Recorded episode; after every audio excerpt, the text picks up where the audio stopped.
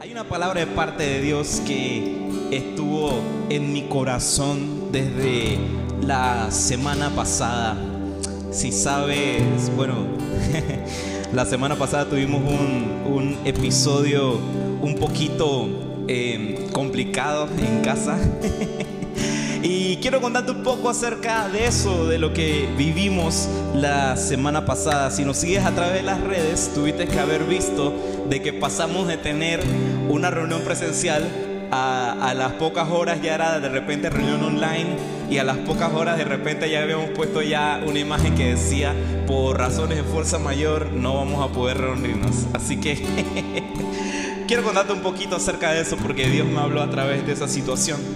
Mira, la semana pasada estuve en el cuarto de urgencias. Tranquilos, tranquilos, estoy bien, estoy 100% y no fue COVID, tranquilos. Porque la gente se comienza a poner y que preocupada, ay, ¿será COVID? Mira, tuve fue una intoxicación estomacal. Tuve una intoxicación estomacal. El sábado estuve con, con mi esposa y con unos amigos en un cumpleaños y un puerquito del demonio es el que terminó ahí creándome pues una intoxicación estomacal. Y mira, ese domingo en la mañana yo estaba off. Y mi esposa no me va a dejar mentir. Yo estaba de que, de, de que yo sentí que tenía un pie allá y un pie acá. Yo me sentía más allá con el Señor. Parte de mí y parte de mí aún se aferraba aquí a la tierra. Y les digo, eh, yo estaba tan concentrado, tan concentrado de que esa reunión del domingo se diera eh, y me quise al comienzo pues hacer el valiente. Voy a, confesarme aquí delante de ustedes. Yo me quise hacer el valiente y le decía a mi esposa, mi amor, a toda costa, a toda costa se va a realizar la reunión del domingo. Para mi sorpresa, lo que iba a pasar a continuación iba a ser totalmente diferente. Bueno, para no echarte cuento muy largo, llegamos a la sala de urgencias del San Fernando a eso de las 10 de la mañana. Porque yo le decía a mi esposa, bueno, eh, ni modo, me tocará ir a urgencias, vamos a urgencias y vamos a atenderme esto rápido para salir de esto. Entonces llegué a las 10 de la mañana eh, con un dolor en el estómago que era como si me hubiera tragado una, una, eh, una bolsa de clavos, porque sentía como, como punzadas, como aguijones en el estómago. Y aún así, aún así, tuve el descaro de decirle a la doctora de urgencias, eh, este, doctora, ¿cuánto tiempo voy a estar aquí? porque necesito retirarme de aquí como eso de las 4 de la tarde porque a las 6 tengo un compromiso. Qué descarado yo. Bueno, me ingresaron, me canalizaron, me colocaron la venoclisis, eh, me trataron de tomar muestra de sangre a través de la venoclisis. Eh, yo estaba tan deshidratado eh, después de haber vomitado en la mañana que la canalización por la vena no salía nada de sangre. estaba, yo estaba asustado, tenía la cuestión ahí metida en la vena y yo veía de que, de que por el otro lado no salía ni una gotita de sangre. La, la enfermera me decía que abre y cierra la mano, abre y cierra la mano. Ay, yo estaba, Dios mío, ¿qué me va a pasar aquí? Entonces me comenzaron a suministrar medicamento. En lo que me comenzaron a suministrar medicamento, eh, yo no soy alérgico a absolutamente nada, pero en lo que me comenzaron a suministrar medicamento, reacciono de una manera eh, este, contraria al medicamento. Me da ahí un faracho bien feo. Yo sentía como que el pecho lo tenía frío, las, las manos, me sentí un hormigueo en las manos, en los pies. En ese momento estaba mi esposa al lado y yo le digo a mi esposa, mi amor, mi amor, mi amor, mi amor, siento que me voy. Ahí yo todo exagerado ya en ese momento. Miren, yo me asusté en el momento que yo vi. No, no estaba exagerado. yo en el momento que yo sentí de que la enfermera venía hacia donde mí y me estaban ya moviendo la camilla, yo decía, santo, ya me van a meter en el cuarto de, de operaciones. Me dio un paro cardíaco aquí, Dios mío. Miren, palidé, palidé, palidé, palidé. ahí yo entré todo valiente diciendo de que ah, aquí voy a salir súper bien, entro a las 10 y como eso a las 3 de la tarde yo estoy ya fuera aquí de urgencia, 2 de la tarde ya estoy fuera de aquí. Me dan ahí un poco de, de, de medicamento y ya yo estoy bien. Pasé de estar así a estar de una vez, Dios, ayúdame que me voy. Ey, fue, fue una locura. Mi esposa estaba junto a mi cama y ella no me va a dejar mentir de que, de que, de que la reacción fue fea. Pero una vez que me calmé, dejé que todo tomara su curso, que todo tomara su curso.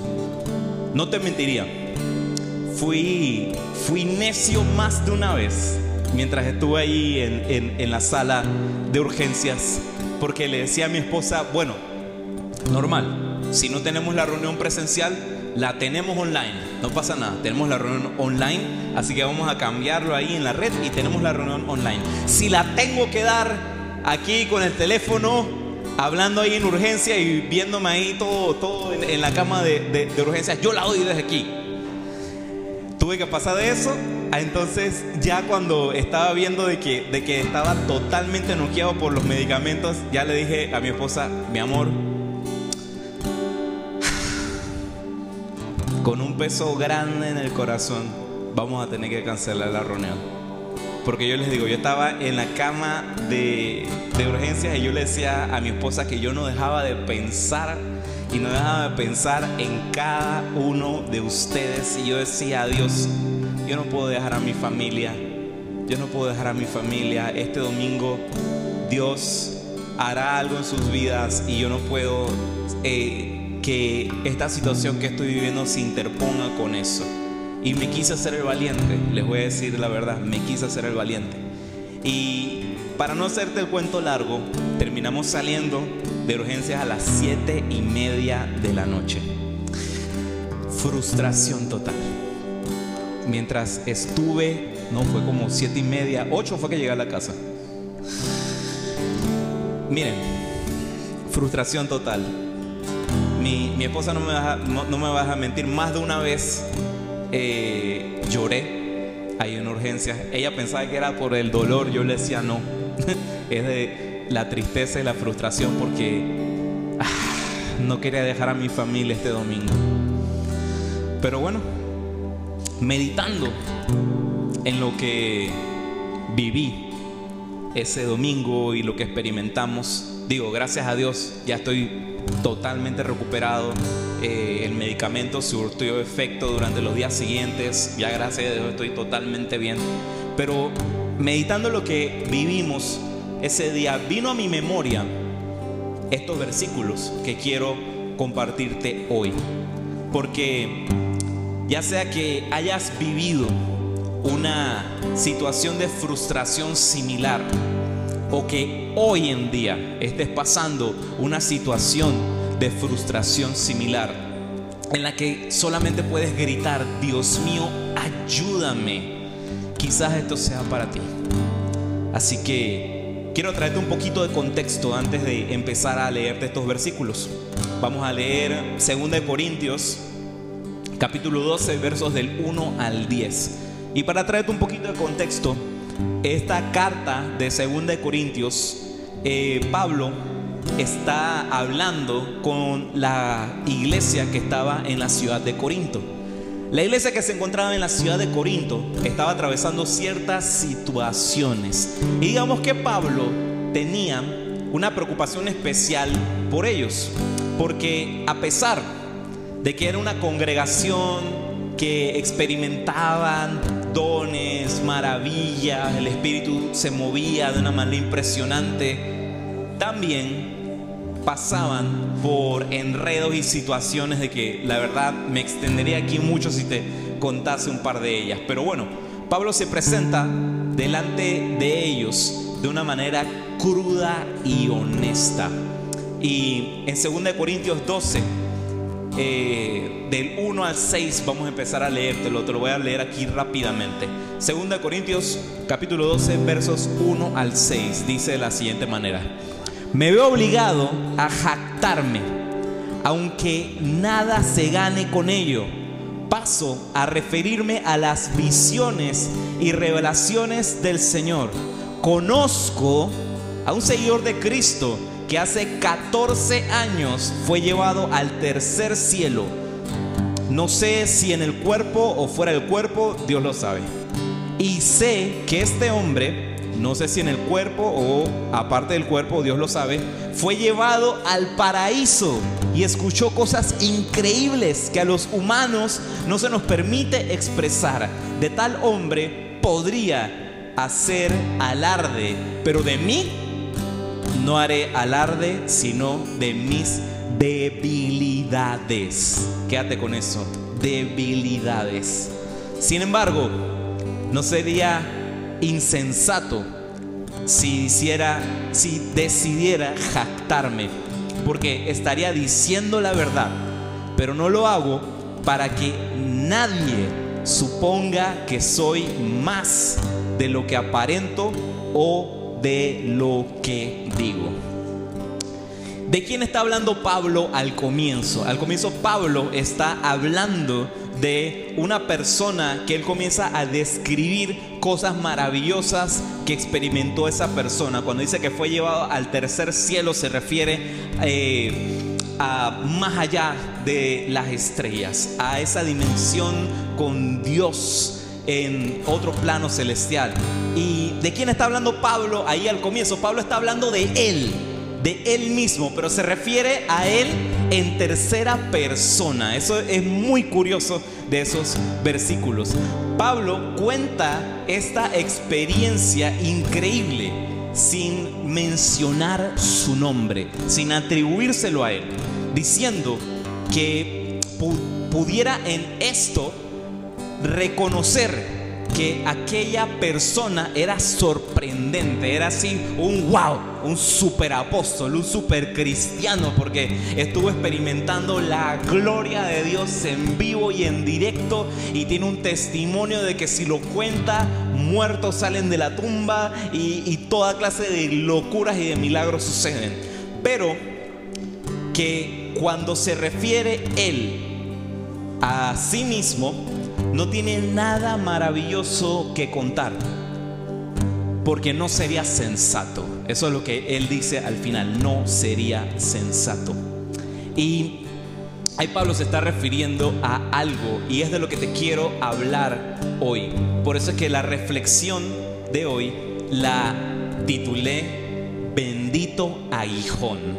Si tomas apuntes, ahí puedes colocar en el apunte Bendito aguijón.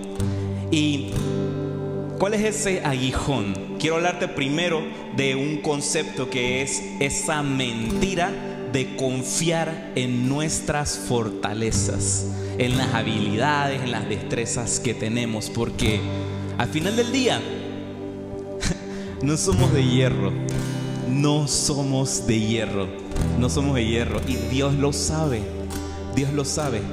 Y en el momento que empezamos a autodepender de nuestras habilidades, de nuestros talentos, de nuestras oportunidades, de nuestra posición, de nuestro privilegio. Sigue mencionando, sigue mencionando eso en tu cabeza.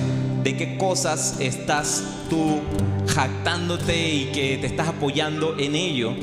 Es el momento en el que por circunstancias de la vida a veces no es algo que uno se busca ni que planea. Por circunstancias de la vida nos vemos cara a cara con, ¿sabes qué? Con nuestra humanidad. con que somos de carne y hueso. No somos de hierro, somos de carne y hueso. Pero ahí entonces Puedes venir y refutarlo y decirme, no, este, pastor, pero mira, ahí yo una vez escuché un versículo y la gente a veces lo dice, eh, ese versículo de Joel 3.10 que dice, eh, diga el débil fuerte soy. Así que yo siempre digo que el débil fuerte soy. Pero sabes que exactamente es eso, exactamente es eso. ¿Quién dice que es fuerte al final en esa frase? Porque la frase dice, diga el débil, fuerte soy. ¿Quién es el que está diciendo fuerte soy? El débil. El débil. ¿El débil qué es? El ser humano, el ser humano. Dios conoce nuestro corazón. Dios conoce nuestro corazón porque fuimos diseño y obra de sus manos. En nosotros está su marca y sabe, sabe, conoce perfectamente lo que aflige al corazón del hombre y que, y que puede él también hacer que en un milisegundo, en un milisegundo, nuestra mirada se vuelque en nosotros mismos y que nos olvidemos total y completamente que dependemos de Dios. Así de voluble es el corazón humano.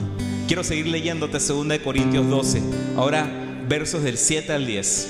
Dice así: Para evitar que me volviera presumido por estas sublimes revelaciones, una espina me fue clavada en el cuerpo, es decir, un mensajero de Satanás. En otras traducciones dice un aguijón para que me atormentara.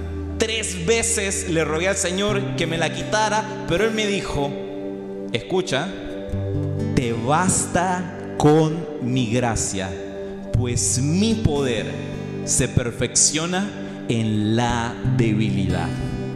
Por lo tanto, y esto es las palabras de, de Pablo, por lo tanto, gustosamente haré más bien alarde de mis debilidades para que permanezca sobre mí el poder de Cristo. Por eso me regocijo, me regocijo, o sea, me alegro, me alegro, me gozo, me, me, me siento wow, como lo más privilegiado del mundo. ¿Por qué? Por mis debilidades. Aquí también dice, por los insultos, por las privaciones, por la persecución, por las dificultades que sufro por Cristo. Porque cuando soy débil, entonces soy fuerte. Mira, la verdad me bendice mucho el hecho de que Pablo no dice en sí cuál es ese aguijón, cuál es esa espina que él tenía clavada. Y pienso que es por algún sentido. Pienso que de repente Pablo no lo menciona allí para que en el momento que la iglesia de Corinto, en el momento que la iglesia de Lighthouse también estuviese leyendo esta carta, allí en ese renglón donde dice aguijón, donde dice espina, tú puedas colocar tu aguijón y tu espina, aquello que en este momento te está afligiendo, aquello que en este momento está siendo tu debilidad.